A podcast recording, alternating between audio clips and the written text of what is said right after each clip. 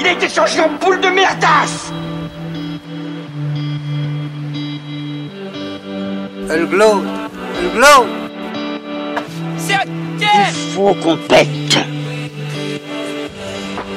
Alors moi il m'épate, il m'épate, il m'épate, il m'épate Et on lui pèlera le son comme au bailli du Limousin. On a pendu un beau matin On a pendu avec ce tripe Flattez-moi Eh ben la denrée, on est en France Allez, cul sec Hop Bonjour, bienvenue sur Histoire d'en dire plus. Aujourd'hui, on va parler d'un film de Tim Burton. Un film dont j'ai déjà parlé un petit peu, Batman. C'est parti mon kiki.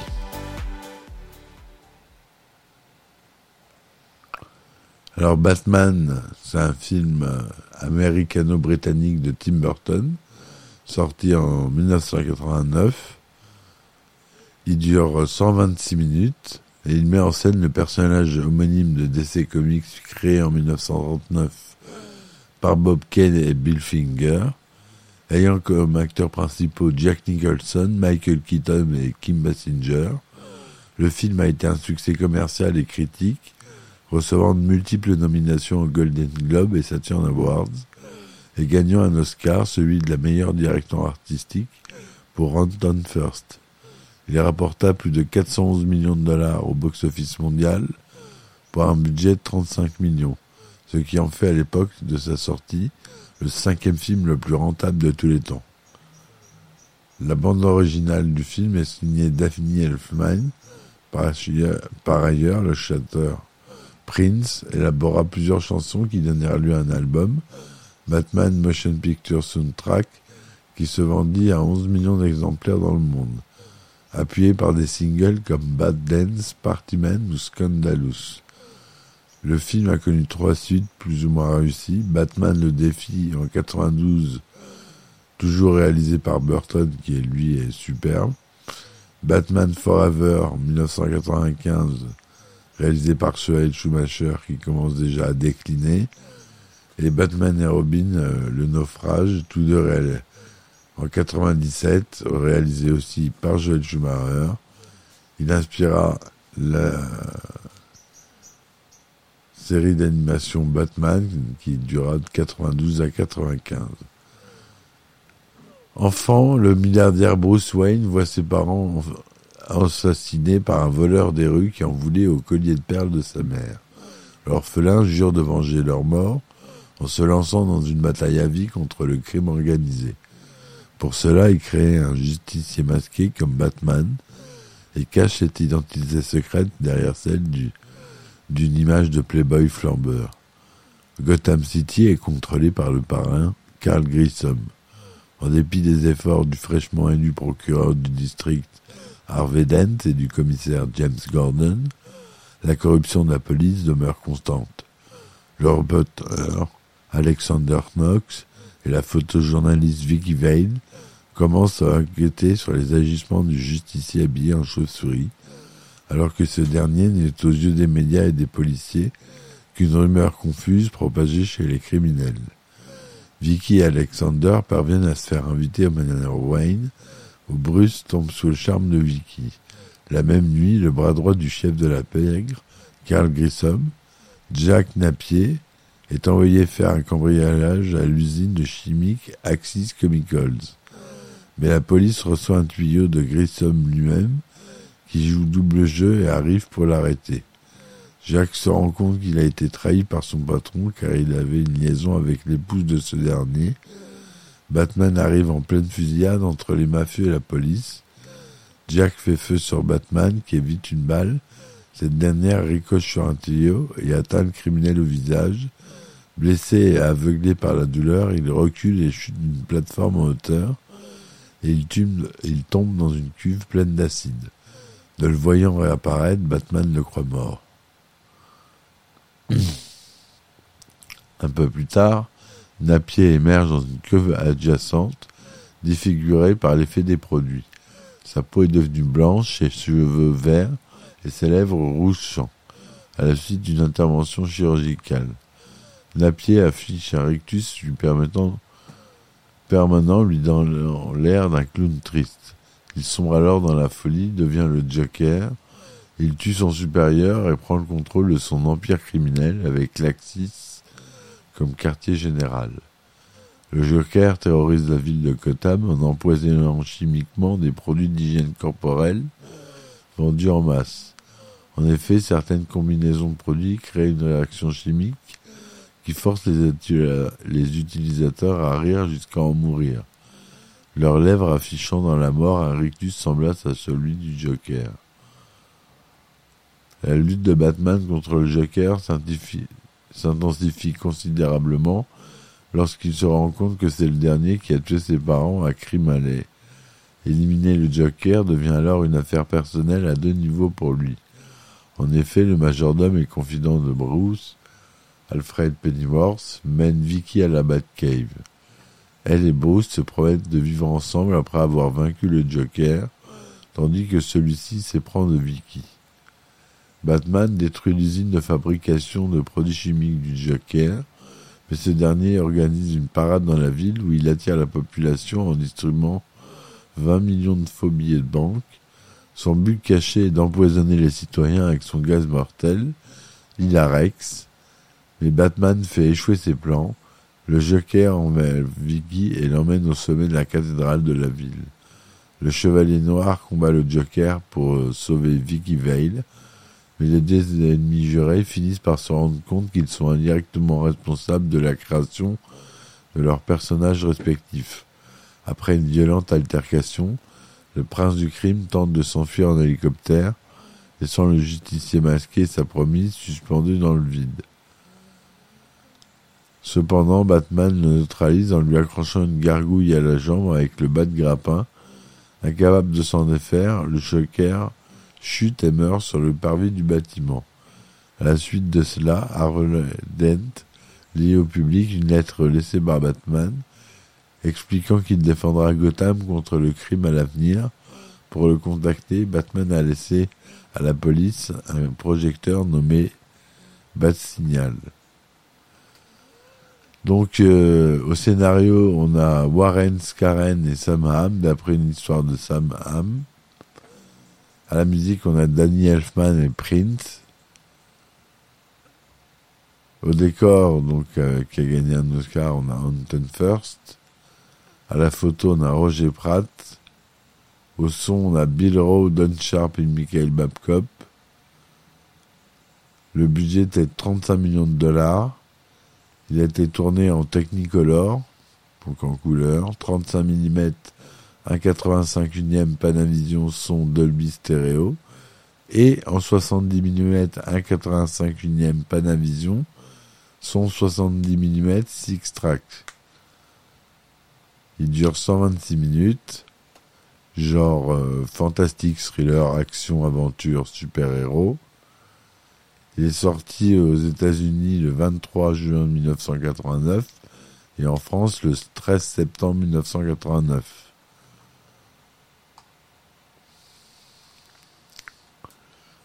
Après le succès de Pee-wee Big Adventure en 1985, Tim Burton est choisi par la Warner pour réaliser Batman. On l'avait déjà vu lorsque j'ai parlé de Tim Burton. Il écrit alors un traitement de 30 pages avec sa petite amie de l'époque, Julie Hickson, pendant sans que le script de Tom Mankiewicz était un peu camp. Par ailleurs, le succès des comics Dark Knight and the Killing Joke relance l'intérêt d'une adaptation cinématographique de Batman. N'étant pas un grand fan de comics, Tim Burton est cependant attiré par le ton sérieux et sombre de The Dark Knight and the Killing Joke. En mars 1986, Steve Engelhardt s'est engagé pour écrire un nouveau traitement. Ce dernier inclut le Joker et Rupert Thorne comme méchants principaux, avec un caméo du pingouin, Silver Saint-Cloud et Dick Grayson y sont des personnages secondaires. Cependant, le scénariste trouve qu'il y a trop, de personnages et retire le pingouin et Dick Grayson du second traitement, fini en mai 1986. Tim Burton approche ensuite Sam Hamm, un fan du comics, pour écrire le scénario. Ce dernier suggère d'écrire une histoire originale. De plus, il remplace Silver Saint-Cloud par Vicky Vale Rupert Thorne par un personnage qu'il crée, Carl Grissom. Son script, dans lequel Grayson ne fait qu'une apparition, est finalisé en octobre 86. La Warner est alors enthousiaste à propos du script de Sam Hamm, tout comme le père de Batman, Bob Kane. Batman ne peut se tourner qu'après le succès du précédent film de Burton, Beetlejuice, sorti en 1988. Bien que Tim Burton, réalisateur du film, ait déjà choisi Keaton pour jouer le rôle de Bruce Wayne de Batman, les producteurs font auditionner Mel Gibson, Kevin Costner, Charlie Sheen, Pierce Brosnan, Sylvester Stallone, Alec Baldwin, Emilio Estevez, Jeff Bridges, Matthew Broderick, Tom Cruise, Jeff Goldblum, Michael G. Fox, Harrison Ford, Robert Downey Jr., Kevin Spacey, Patrick Swayze, Tom Selleck, Dennis Quaid, Kurt Russell, Arnold Schwarzenegger, Daniel Day-Lewis, Tom Hanks, Kevin Klein, Bruce Willis et Bill Murray, que des stars. Finalement, Tim Burton réussit à les convaincre que Keaton est l'acteur le plus adapté pour incarner le Chevalier Noir. Pour interpréter le Joker, Tim Curry, William Dafoe, David Bowie, John Lithgow, James Wood et Robin Williams auditionnent, mais c'est Jack Nicholson qui est retenu pour le rôle. Les premiers choix de Burton furent Ray Liotta et Brad Dourif. Le premier refusa le rôle et les studios Warner ne furent guère emballés par le second choix. Jack Nicholson accepte le rôle du Joker sous certaines conditions, dont un important salaire, une partie des recettes du box-office et des produits issus du merchandising et une programmation à l'avance de son temps de tournage. Originellement, Vicky Vale aurait dû être interprétée par Shane Young après une mauvaise chute de l'actrice qui lui fera renoncer au rôle. Beaucoup d'actrices furent euh, auditionnées, comme Jamie Lee Curtis, Carrie Fisher, Jodie Foster, Manny Griffiths, Linda Hamilton, Angelica Houston, Susan Sarandon, Sigourney Weaver, Brooke Shield, Bette Midler, Marielle Hemingway, Jessica Lange, Daryl Madonna, Gina Davis, enfin toutes euh, les stars du moment aussi. Les euh, passent une audition jusqu'à ce que le rôle soit attribué à Kim Basinger. Le personnage de Robin aurait dû être présent dans le film avec Kiefer Sutherland pour l'incarner, mais ce dernier refusa la proposition et les scénaristes décidèrent de supprimer le personnage du scénario pour le personnage du chef de la paix, Carl Grissom. Phil Collins avait été un temps envisagé pour jouer le rôle.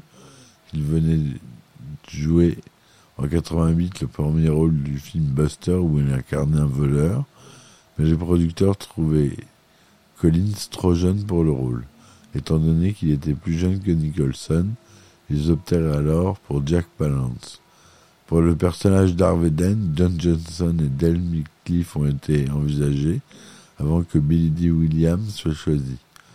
Le tournage devait se dérouler dans les studios de la Warner à Burbank, en Californie. Il a finalement lieu en Angleterre au Pinewood Studio entre octobre 88 et janvier 89. Le budget passa de 30 à 35 millions de dollars à cause de la grève de la Guilde américaine des scénaristes de 1988 qui retarda le tournage. Le scénario est alors réécrit par Warren Scarron, Charles McCann et Jonathan James. Certains lieux extérieurs sont également utilisés comme Newborth House et Eight Feet House pour le manoir Wayne. Certains ont reproché à Batman d'être trop sombre, mais on a au moins reçu des critiques positives de la part des critiques. Sur le site Rotten Tomatoes, la cote de popularité du film est de 72%, selon 74 avis, avec une moyenne de 6,56 sur 10. Un spectacle étrange et obsédant, Batman réussit comme un divertissement noir, même si le Joker de Jack Nicholson occulte trop souvent le personnage principal indiquant des avis généralement favorables, Les spectateurs interrogés par CinemaScore ont attribué le film une note moyenne de A sur une échelle de A+, à F. Le film a été sélectionné 36 fois dans divers euh, festivals et a remporté 9 récompenses. Meilleure bande son, meilleure euh, direction artistique, meilleure musique de film, meilleure réalisation technique artistique, meilleur film dramatique, prix du public, prix ASCAP des chansons les plus jouées des films prix des présidents du jury. De par son succès et son impact dans la pop culture, le film et sa bande originale sont considérés comme cultes. L'initiat n'a aucun d'intérêt pour les films de super-héros, influençant le marketing moderne, ainsi que les techniques de développement des films de super-héros, tout en engendrant plus de 750 millions de dollars sur les produits dérivés. Et eh oui, il faut se rappeler de ça. Donc on commence un arc euh, Batman où je vais parler euh, du film, euh, des effets spéciaux du film dans les prochains les prochaines parties du podcast. Donc je vous invite à les écouter si ça vous plaît. Je vous remercie euh, de m'avoir écouté jusque-là. Je vous dis à bientôt. Et puis, à ciao ciao.